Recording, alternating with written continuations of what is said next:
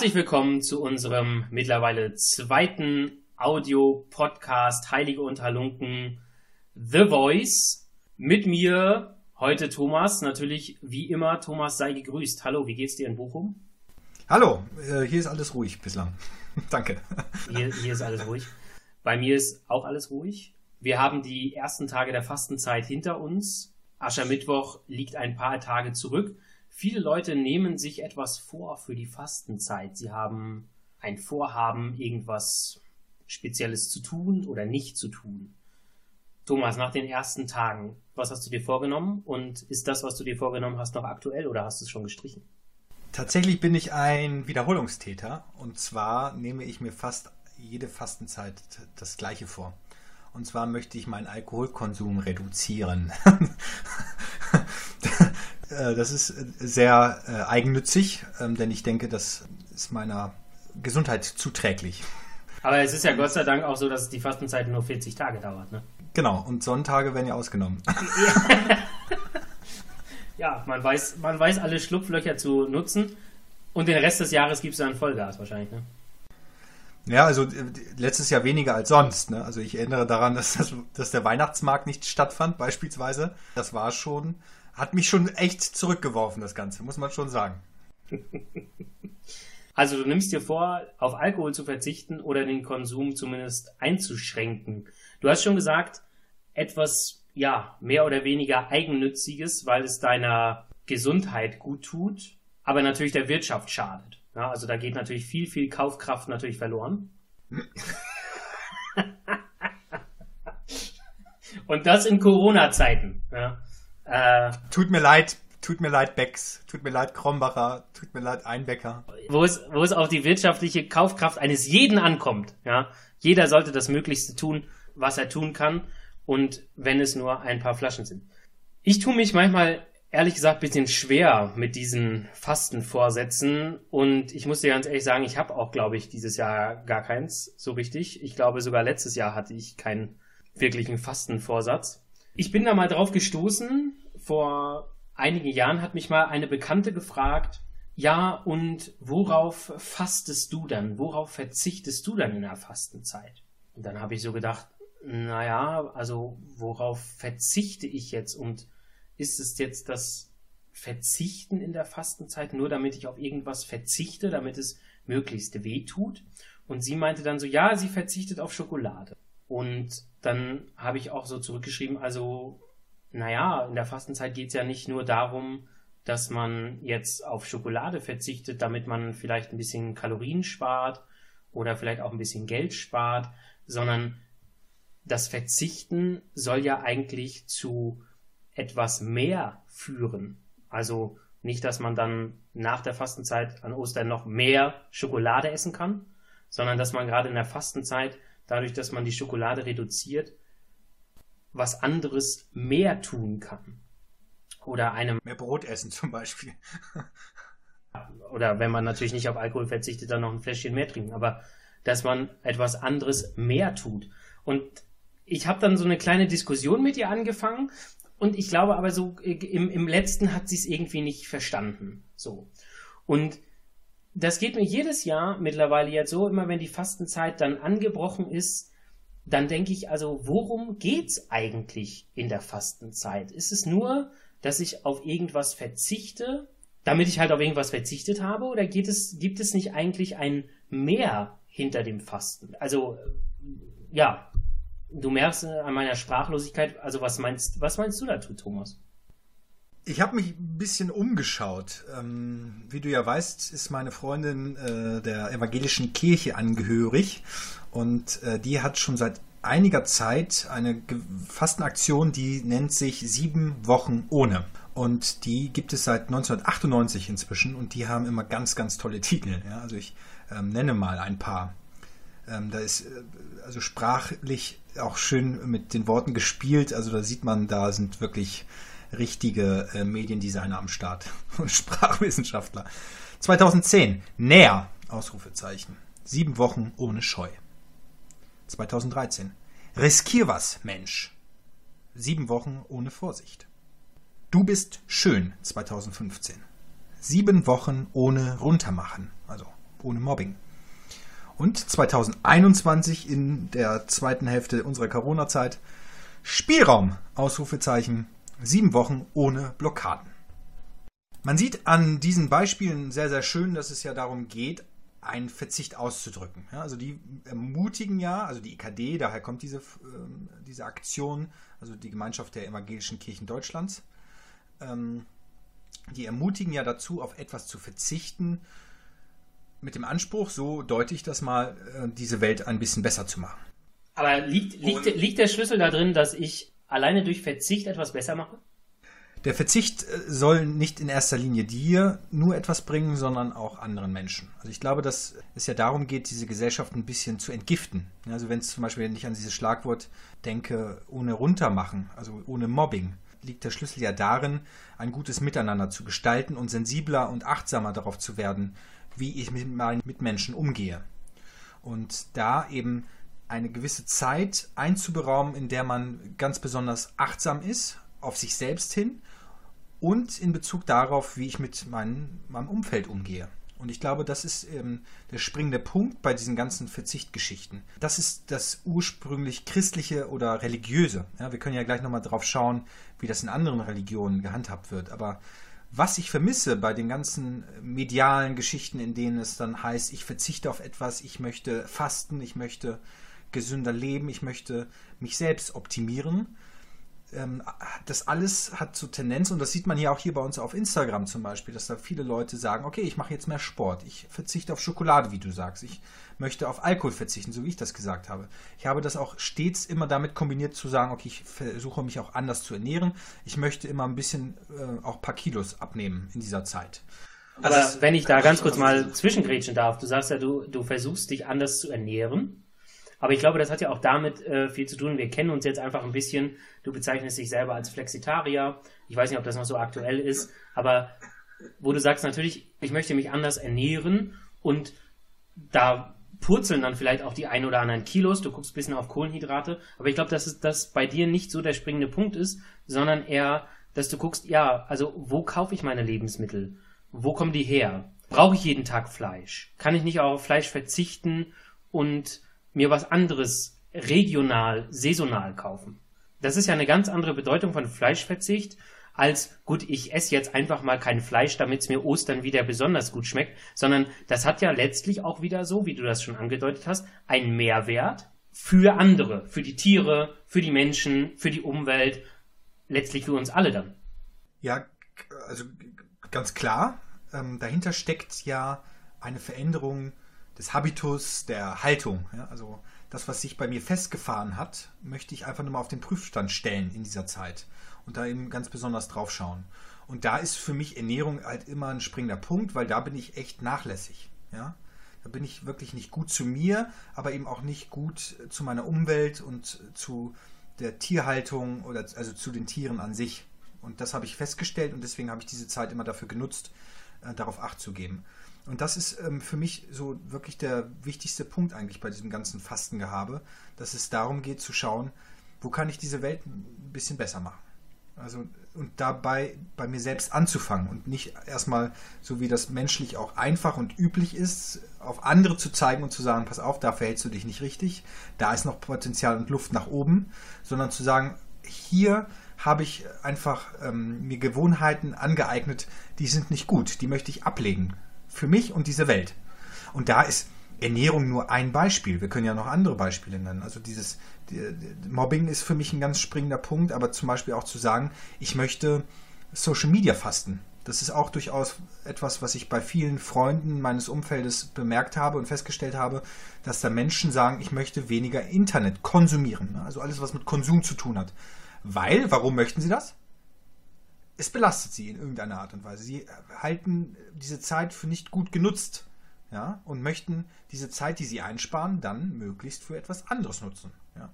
Ich kann das grundsätzlich nur unterstützen, dass man über den Konsum nachdenkt, möchte aber wärmstens empfehlen, auf jeden Fall Heilige und Halunken weiter zu folgen und da weiter drauf zu schauen. Ich möchte nicht sagen zu konsumieren, weil es mehr als um Konsum geht bei unserem Podcast, aber die Leute sollten sehr gerne Social Media Fasten machen, aber sie sollten den Heilige und Halunken Podcast auf alle Fälle weiterverfolgen. Genau, das, ist, das wäre dann ja eine positive Formulierung des Fastens. Also nicht ein Verzicht, sondern ein gezielter Nutzen. Also ein, ein, ein entsprechendes Freihalten dieser Zeit für das Schauen und das Hören unserer Folgen. Ja, also es könnte ja eben auch ein positives Fastenvorhaben sein.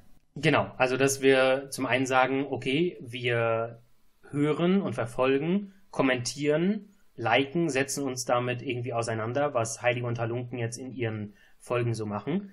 Und auf der anderen Seite kann man natürlich auch sagen, den ganzen anderen Schrott, ja, den, der dann nicht mehr konsumiert wird, der. Ja, fest und flauschig, Jan Böhmermann und so, ne? Ihr wisst schon, wovon wir reden. Einfach lassen. Wenn man sich dann ganz gezielt den Heiligen und Halunken Podcast anschaut und anhört und kommentiert und liked und viele andere Dinge lässt, die einfach wirklich nicht gut tun, dann hat man Zeit, noch andere Dinge zu tun. Und die könnte man zum Beispiel dann den Mitmenschen widmen. Ja, nicht nur Podcasts zuhören und kommentieren, sondern auch vielleicht mal anderen Menschen zuhören und kommentieren im Sinne von mit ihnen sprechen. Also, ich glaube, es wird sehr deutlich, dass die Fastenzeit auf der einen Seite natürlich ein Verzicht ist und auf der anderen Seite aber nicht zu mir selbst oder dass die Fastenzeit ein Verzicht ist, aber nicht in erster Linie, um mich jetzt selbst zu optimieren, sondern um eigentlich von mir wegzugehen zu den anderen Menschen.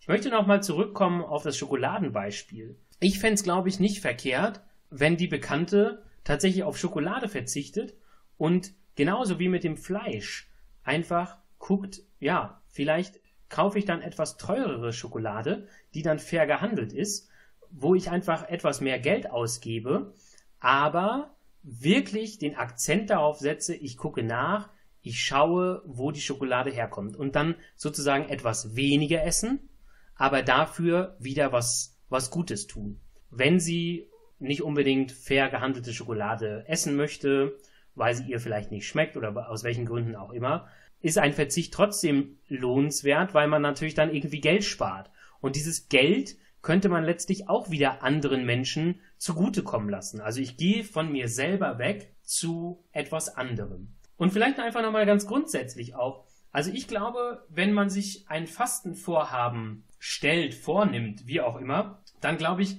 geht es darum, dass man sich etwas ja, Wesentliches wiedererlangen möchte, dass man etwas Wesentliches herausfinden möchte. Dass man vielleicht so diese, diese festgefahrene Ordnung, ich bleibe beim Schokoladenbeispiel. Wann esse ich Schokolade? Ich esse Schokolade, wenn es mir gut geht, ich esse Schokolade, wenn es mir schlecht geht, ich esse Schokolade, wenn es einfach ein ganz normaler Tag ist. Und wenn man dann, glaube ich, mal ein bisschen verzichtet und Schokolade kann hier für alles stehen, dann, glaube ich, kann man so ein bisschen das Alltägliche, die Ordnung, das Festgefahrene, den Alltagstrott im positiven Sinne durcheinander bringen. Dass es einfach mal wirklich so aufgebrochen wird und durchbrochen wird und dass man wirklich mal guckt, ähm, ja, Moment, in welchen Situationen mache ich das jetzt hier eigentlich? Und sozusagen von sich selber dann wegkommt und sozusagen dieses Durchbrechen dann im besten Falle zu den anderen Menschen führt. Ja, finde find ich äh, genauso richtig. Was ich mir so gerade überlege, inwieweit das überhaupt relevant ist als Thema für die heutige Zeit, für die heutige Gesellschaft, für junge Menschen, die uns ja hoffentlich auch zuhören und inwieweit das auch in Corona-Tagen überhaupt angebracht ist. Also ich meine. Würdest du sagen, dass Corona eine Fastenzeit ist? Unter den Aspekten, die wir jetzt gerade so besprochen haben, ist Corona seit letzten März oder wann der letzte Lockdown, wann der erste Lockdown angefangen hat, ist Corona eine Fastenzeit? Also ich finde zumindest einen Aspekt sehr, sehr ähnlich. Und zwar verzichten wir ja auf etwas, also den Ausgang und das normale Leben zu großen Teilen, um aufeinander Acht zu geben. Also ich glaube schon, dass dieser Verzicht, der uns auferlegt ist, der nicht freiwillig geschieht, so ohne weiteres, ja mit dem Wissen und Wollen geschieht und eingegangen wird, dass wir aufeinander Acht geben, solidarisch sind und einander schützen. Ja, also dass ich mich zurückhalte mit meiner Herumreiserei, damit andere Leute besser und länger leben können und eben, dass ich das Virus eben nicht weitergebe. Und deswegen, also unter diesem Aspekt schon. Für mich ist aber schon auch die Frage, also wenn ich jetzt ein Fastenvorhaben eingehen möchte, vor, mir vornehme, dann geht es mir auch schon darum, dass ich einen darüber liegenden Zweck irgendwie verfolge. Also für mich ist Fasten eigentlich immer auch mit meinem Glauben verbunden gewesen. Also auf der einen Seite habe ich immer so die äußere Rahmung gut gefunden. Also ich habe ja schon eingangs erzählt, ich habe gerne darauf verzichtet, Alkohol zu trinken oder ähm, Alkoholkonsum einzuschränken, was ja auch in dieser Fastenzeit dann ähm, relativ modern gewesen ist, also zumindest im Priesterseminar, in dem ich gelebt habe, was dazu führte, dass man weniger Rückfragen gestellt bekam. Ne? Also es war irgendwie anerkannt zu sagen, ich möchte das nicht, es ist Fastenzeit, legitim, keine Rückfragen, keine Auseinandersetzungen, easy peasy. Fand ich gut. So. Und das ist die Fastenzeit, glaube ich, auch noch bis heute. Ne? Also man muss sich nicht so viel erklären, wie wenn ich zum Beispiel in anderen Zeiten solche Vorhaben äh, versuche zu planen. Neujahrsvorsätze wären noch eine gute Zeit, ne? aber nach sieben Wochen äh, spätestens äh, sind die dann auch schon über Bord geworfen und dann kommt man schon in Rechtfertigungsbredouillen, wenn man weiter an ihnen festhalten möchte. Und zum anderen auch zu sagen, also Gott hat mich ja. Das ist natürlich ein ungeschriebenes Gesetz, dass man Neujahrsvorsätze eigentlich im Januar schon wieder aufgibt. Hm. Ja, ja, finde ich, finde ich auch. Und ähm, zum anderen hat es für mich immer mit meinem Glauben zu tun, ähm, weil ich das Verständnis habe, Gott hat mir dieses Leben geschenkt, hat mir diesen Körper geschenkt, hat mir meine Vernunft geschenkt und er möchte oder wünscht sich, glaube ich, für mich, dass ich gut damit umgehe. Und deswegen sind solche Enthaltsamkeitszeiten für mich immer auch dran gewesen, um einfach ein bisschen runterzukommen von, von Dingen, an denen ich kleben geblieben bin. Ja? Und das ist, also das war sicherlich Alkohol, das war ähm, alles, was mit Völlerei zu tun hat, also gut und viel Essen, aber auch mit Social Media, alles so, ähm, wo so Suchttendenzen eine Rolle spielen. Ne? Also ich bin da sehr empfänglich für, ähm, immer zu viel zu konsumieren. Ja, und ich glaube, das, das hat ja auch viel damit zu tun, dass man sich eigentlich von anderen Themen gut ablenken kann. Also ob das jetzt das Trinken ist, das Essen ist oder Social Media, du bist halt sozusagen dann irgendwie beschäftigt. Ja, du hast was anderes zu tun. Gerade natürlich, was, was die Suchtmittel angeht, äh, stofflich oder nicht stofflich, die betäuben dich halt in irgendeiner Art und Weise. Ja, und entführen dich aus der Realität in irgendeine ja, Traumwelt, hätte ich beinahe gesagt. Ja, also man kann sich damit natürlich auch richtig gut betäuben. Und wenn du natürlich sagst, ich versuche darauf zu verzichten, dann ist halt die ähm, Möglichkeit zumindest da, dass du aus dieser Traumwelt sozusagen wieder zurück äh, in die Realität. Ich weiß, das ist jetzt sehr hart und sehr scharf ausgedrückt, aber ich, vielleicht kann man das so auf den Punkt bringen. Ja, ich glaube, dass, also Enthaltsamkeit ist halt ein völlig unpopuläres, unschönes Wort. Ähm, aber es führt ja zu einer Entschlackung. Es führt zu einer Entschlackung meines Lebens und führt dazu, dass ich meinen Blick nochmal neu ausrichte. Ne? Brauche ich das, was ich da habe? Muss ich wirklich acht Stunden vor meinem Bildschirm sitzen oder vor meinem Smartphone? Muss ich wirklich diese Leute im Netz schlecht reden, rumpöbeln, muss ich herumtrollen, Mobbing ausüben? Brauche ich wirklich so viel Bier am Abend? ja, also das ist halt immer so die Frage, ähm, wem nützt das Ganze und wem schadet es? Und äh, ich, ich habe ein bisschen recherchiert auf diese Folge hin und bin bei den großen Religionen dieser Welt gelandet. Und es ist natürlich, wir haben immer den christlichen Standpunkt, wir haben die 40 Tage, in denen wir fasten, die sind biblisch. Es gibt diese Zahl der 40 Tage an verschiedenen Stellen. Also Jesus ist in die Wüste gegangen für 40 Tage, ist dort ähm, verführt worden, hat dort eben auch gefastet. So sagt es die biblische Überlieferung. Aber es gibt natürlich auch äh, die, die 40 Jahre, in, in denen ähm, Mose mit dem Volk Israel durch die Wüste marschiert ist. Es gibt die 40 Tage und Ninive, äh, in denen äh, Ninive praktisch zerstört wird, wenn Jona in die Stadt einkehrt, ja, und Gott droht praktisch die Zerstörung dieser wunderbaren großen Stadt an. Naja, weil sie sich nicht ganz gut verhalten hat. so. Also diese Zahl ist sehr symbolträchtig, ja. Und das ist so das, das Christliche, also das Fasten hat es irgendwie durch die Zeiten hinweg immer gegeben. Aber interessant finde ich, dass es halt nicht nur bei unserer Religion der Fall ist, sondern eben auch bei anderen. Ähm, Im Judentum ist es auch so, dass vor den großen Festen ein Fasten auferlegt wird den Menschen. Die sind aber sehr human gehalten, so habe ich gelesen es wird gesagt, man solle bitte nicht über 25 Stunden hinaus fasten. Also da geht der gesundheitliche Schutz des Menschen dem Fastengebot vor? Also das ist natürlich jetzt die Frage. Also was verstehen die Juden denn unter, unter Fasten? Also jetzt könnte man natürlich sagen, okay, die Juden dürfen nicht mehr als 25 Stunden fasten und die Christen tun das jetzt 40 Tage lang. Also ähm, ist das Christentum jetzt äh, nicht human und ja, fordert da was Übermenschliches im Vergleich zu den Juden? Also ich glaube nicht, dass in irgendeiner Religion etwas Übermenschliches eingefordert wird, aber es geht dann natürlich schon auch darum, verschiedene Dinge zu betonen. Ja, also die, das Judentum sagt zum Beispiel eher faste häufig, aber dafür kurz. Also das ist, also es geht nicht darum, jetzt so eine grundsätzliche Zeit der langen Reinigung irgendwie sich vorzunehmen, sondern zu sagen, also es kommen viele wichtige Tage des Jahres, in dem wir uns da, an denen wir uns daran erinnern, dass Gott uns Gutes getan hat. Und an denen wollen wir unseren Leib gut vorbereiten, damit der Geist wach ist. Ja? Also das ist ja so diese Haltung. Wir verzichten so auf irdische Dinge, einfach um ein bisschen klarer im Kopf zu werden, wirklich on point präsent zu sein, um dieses Gedächtnis feiern zu können. Und das Christentum hat sich angeeignet, da wirklich biblisch vorzugehen. Ja? Und wir haben dann so einen Jahreskreis und wir haben mehrere Fastenzeiten. Also die Fastenzeit vor Ostern ist die bekannteste. Ja? Aber wir haben in der Adventszeit genauso eine Fastenzeit, die weniger populär geworden ist. Aber letztlich ist ja jeder, je, letztlich ist ja jeder Freitag ein Fastentag im, im, im Christentum. Das muss man ja auch dazu sagen. Ja, absolut. Und in, im Christentum ist es dann eben aber auch so, dass jeder Sonntag eben kein, kein Fastentag ist. Ne? Deswegen kommen wir in diesen sieben Wochen auf 40 Tage, weil die Sonntage in der Regel ausgenommen sind von dieser Fastenzeit, ähm, weil wir da im Auferstehung Jesu Christi feiern und das beißt sich mit einem Fastenvorhaben, weil wie können wir denn fasten, wenn wir die Auferstehung unseres Menschensohnes, unseres Gottes feiern. Also das, das geht nicht. Das passt nicht zusammen. Also die Christen sind sich sehr, sehr klar da drin. Enthaltsamkeit und Fasten schön und gut, aber es muss auch immer ein bisschen Zeit zum Feiern bleiben. so. Und interessant fand ich, als ich dann ein bisschen geguckt habe, was, was im Ramadan passiert.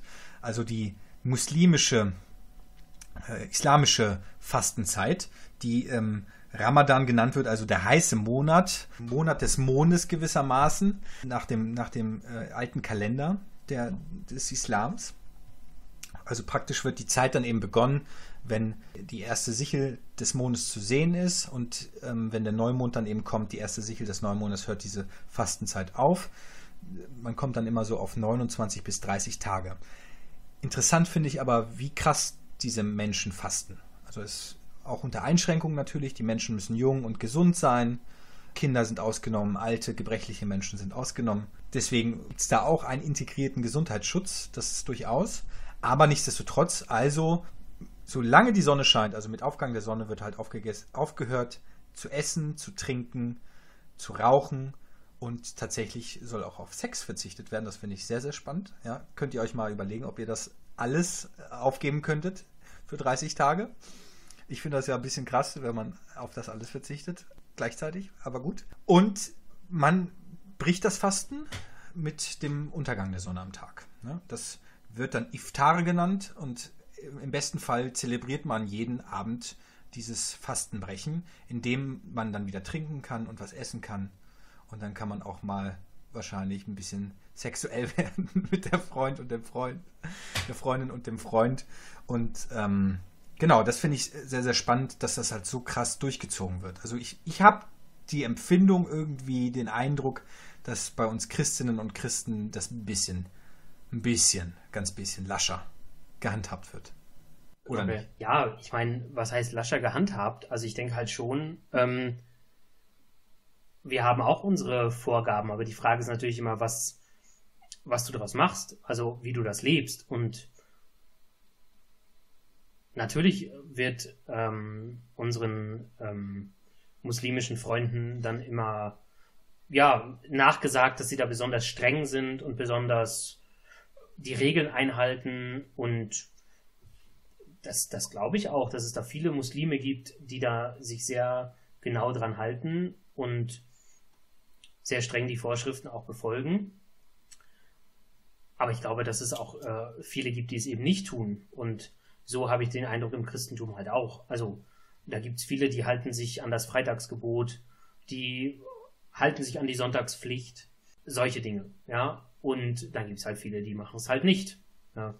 Also ich weiß nicht, ob ich das so generell sagen würde, dass die da irgendwie strenger aufgestellt sind oder dass es da, dass da mehr die Post abgeht als im Christentum. Keine Ahnung. Also ich glaube, das hängt halt von den Menschen ab, die das dann entweder leben äh, oder halt auch nicht leben.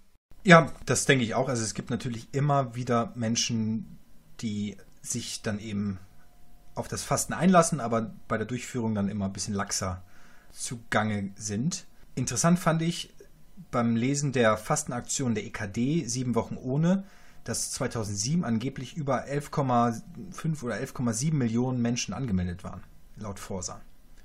Das heißt also schon eine ganze Ecke an Leuten, die sich irgendwie in irgendeiner Art und Weise auf dieses Vorhaben einlassen. Also irgendwie scheint es ja ein Bedürfnis zu geben, da etwas zu optimieren, sich neu auszurichten, Dinge über Bord zu werfen. Und mir fällt dann eben bei dieser Geschichte dann eben nochmal deine Frage ein, inwieweit hat das was mit Corona zu tun, mit, mit den Auflagen oder inwieweit passt das überhaupt zusammen? Inwieweit passt das in unsere Corona-Zeit? in der wir doch tatsächlich auf so viele Dinge verzichten müssen, ungewollt, auferlegt. Braucht es da die Fastenzeit? Was äh, könnten wir da empfehlen? Und ich würde schon sagen, dass diese Corona-Zeit ja schon eine Zeit der Entbehrung geworden ist, in die wir hineingestolpert sind, die uns auferlegt worden ist, ungewollt. Und am Anfang habe ich unheimlich viele Tendenzen äh, von Menschen erlebt, die so gesagt haben, ich möchte diese Zeit anders nutzen dadurch, dass ich so viel Zeit zur Verfügung gestellt bekomme, dadurch, dass ich jetzt Homeoffice machen kann, dadurch, dass ich nicht herumreisen kann, dadurch, dass ich meine Freunde und Familien nicht besuchen kann, ist mir so viel Zeit geschenkt, die will ich anders nutzen. Das heißt, ich habe Vorhaben, ich will mehr Bücher lesen, ich will Sport treiben, ich will mich anders ernähren, ich will noch eine Sprache lernen, ich will ein Musikinstrument lernen. Ich möchte einen Podcast machen oder so. Ja. Ich möchte einen Podcast machen, ja. Wir, wir, ey, unsere Sachen haben richtig gut geklappt, ja. Also wir haben es einfach durchgezogen. Aber andere Leute haben da vielleicht mehr Schwierigkeiten. Ne? Also wir sind halt Hardliner, die alles durchziehen, was sie, was sie vorhaben. Ne? Also wer uns kennt, der weiß, äh, da, da darauf ist Verlass, ja, bei uns ist Aber was ich sagen will, ich glaube, es gibt ja unheimlich viele Menschen, die so gesagt haben, am Anfang war ich voll enthusiastisch. Ich habe ganz viel Optimismus für diese Zeit des Shutdowns und des Lockdowns und ähm, der Corona-Maßgaben. Und jetzt sind wir halt schon so lange drin. Ich kann mir vorstellen, dass es unheimlich viele Menschen gibt, die so sagen, äh, ja, ich habe zwar mehr Zeit, aber habe ich jetzt nicht so genutzt, wie ich es eigentlich vorhatte. Und vielleicht ist das ja eine Möglichkeit, jetzt zu sagen, wir haben jetzt sieben Wochen 40 Tage Fastenzeit. Ja, die Fastenzeit hat schon begonnen. Und sich jetzt zu sagen, pass auf, das könnte ja auch vielleicht, wenn das mit den Impfungen und dergleichen alles so klappt, tatsächlich auch ein gewisser Endspurt dieser Corona-Pandemie-Maßnahmen sein. Das heißt, vielleicht ist ja zu Ostern es schon so weit, dass man sagen kann, wir können wieder ein paar Lockerungen rauslassen. Und vielleicht bewusst in diese Fastenzeit zu gehen, in der Art und Weise zu sagen, ey, ich hatte doch diese Vorhaben. Ich hatte doch das noch vor, dieses Instrument zu lernen oder diesen Podcast tatsächlich an den Start zu bringen. Wie wäre das denn, wenn ich das jetzt einfach täte? Einfach jetzt nochmal durchziehen. Endspurt. Zack. Fastenzeit. Corona, Endspurt. Jetzt, jetzt ziehe ich durch. Das wäre doch mal was. Das wäre was. Also letztlich nochmal die Fastenzeit, die Corona-Zeit, die Corona-Fastenzeit tatsächlich nochmal für den Endspurt zu nutzen, Dinge durchzuziehen, die man sich vorgenommen hat. Und du hast von der Aktion der EKD gesprochen, sieben Wochen ohne. Du hast von der Aktion der EKD gesprochen, sieben Wochen ohne. Gibt es sowas eigentlich auch im katholischen Format? Vielleicht jetzt nicht auf Ebene der Bischofskonferenz, aber vielleicht haben ja da einzelne Vereine ähm, Aktionen, die sie zur Fastenzeit ähm, anbieten. Ja, tatsächlich gibt es diverse Initiativen im Kleinen. Also ich in, kenne ganz viele Vereine, die jetzt auch online Dinge anbieten in Form von Impulsen äh, via E-Mail, via Facebook, via Instagram oder eben WhatsApp. Wir sind auch beteiligt in Bochum an einer Aktion, die via WhatsApp funktioniert. Da gibt es jeden Tag einen 90-sekündigen Impuls das ist eine Möglichkeit, Leuten etwas anzubieten, Menschen etwas anzubieten, die da auf der Suche sind nach, nach Futter. Ja? So. Es gibt die große Fastenaktion von Miserior, ja, einer katholischen Organisation, wo es auch darum geht zu sagen, wir gucken auf das Leid der Welt. Ja, wir gucken auch immer darauf, dass es Menschen außerhalb von den großen Industrieländern schlechter geht, ja, die andere Bedürfnisse haben, die echt hungern. Da geht es ja dann auch, glaube ich, ganz oft um finanzielle Hilfen, also dass die Leute sich im finanziellen Rahmen etwas einschränken und sagen, ich verzichte jetzt, was weiß ich, darauf, ähm, fünfmal die Woche essen zu gehen, sondern gehe nur viermal und das äh, Geld, was ich beim fünften Mal hätte ausgegeben, kann ich dann Miserior spenden zum Beispiel, nicht? Genau, zum Beispiel sowas. Ne? Aber ähm, das ist dann wirklich sehr handfest, monetär gedacht, wirtschaftlich und das funktioniert auch gut. Ne? Also äh, Almosen zu geben, das ist durchaus was Urchristliches, ja. Also es, äh, biblisch ist es tatsächlich dieser Dreiklang Beten, Fasten und Almosen geben. Das ist, steht in einer guten Tradition des Christentums, weil das alles Tätigkeiten sind, die dich von dir selbst wegbringen, auf Gott hin und auf die Mitmenschen hin. Und deswegen ist es immer legitim zu sagen, ich habe zu viel, ich kann was abgeben, hier ist die Kontonummer, überweis das mal. Das geht, ist schnell gemacht, tut in der Regel auch gar nicht so sehr weh. Und je mehr man Schmerz zulässt, desto schöner ist es für andere. Also kann ich nur zu ermuntern. Aber es gibt natürlich dann auch ganz verschiedene Formate äh, im Netz. Heaven Online zum Beispiel kenne ich auch, die auch in der Weihnachtszeit schon Dinge rausgeschickt haben. Also wo es dann um inhaltliche Impulse geht. Also ich bin zum Beispiel unheimlich schlecht darin geworden, E-Mail-Impulse zu lesen. Also das mache ich halt nicht mehr. Ja, also ja. Ich habe das vor Ewigkeiten mal angefangen und dann habe ich jede Fastenzeit so, wurde ich da so begleitet von meiner Heimatpfarrei beispielsweise. Ich mache es nicht mehr. Ich, ich, ich habe keinen Bock, das so zu lesen und deswegen muss da jeder für sich selbst auch einen Weg finden, was einem gut tut. Und da, also mein Plädoyer ist zu sagen, also weniger ist mehr. Ne? Also such dir eine gezielte Sache aus, an der du dran sein willst. Und wenn es darum geht, ich möchte meinen Mitmenschen öfter Hallo sagen, ich möchte oder das Beten lernen, ich Ganz möchte genau, ja. weniger Geld ausgeben, ich möchte die, die Umwelt mehr schonen. Ja, also was auch immer ich mir vornehme, da dran zu bleiben. Und je weniger, weniger ich mir vornehme, desto wahrscheinlicher ist es auch, dass ich es durchziehe. Ganz genau.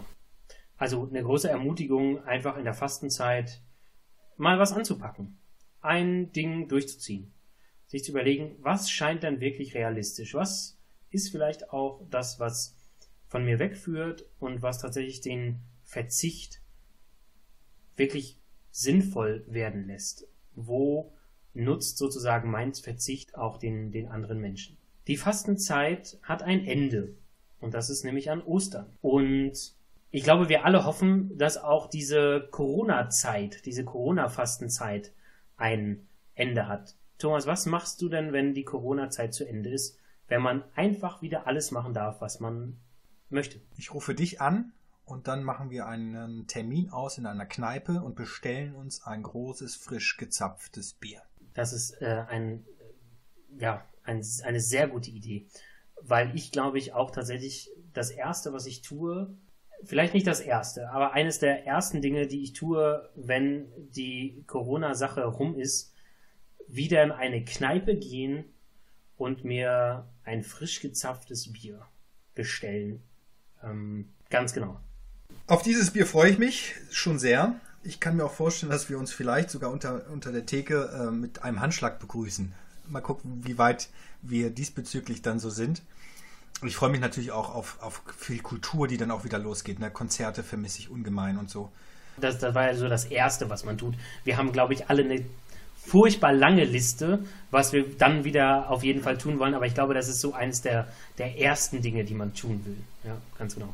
Umso schöner ist es, wenn wir die Zeit jetzt des Endspurts dafür nutzen, uns dafür zu präparieren.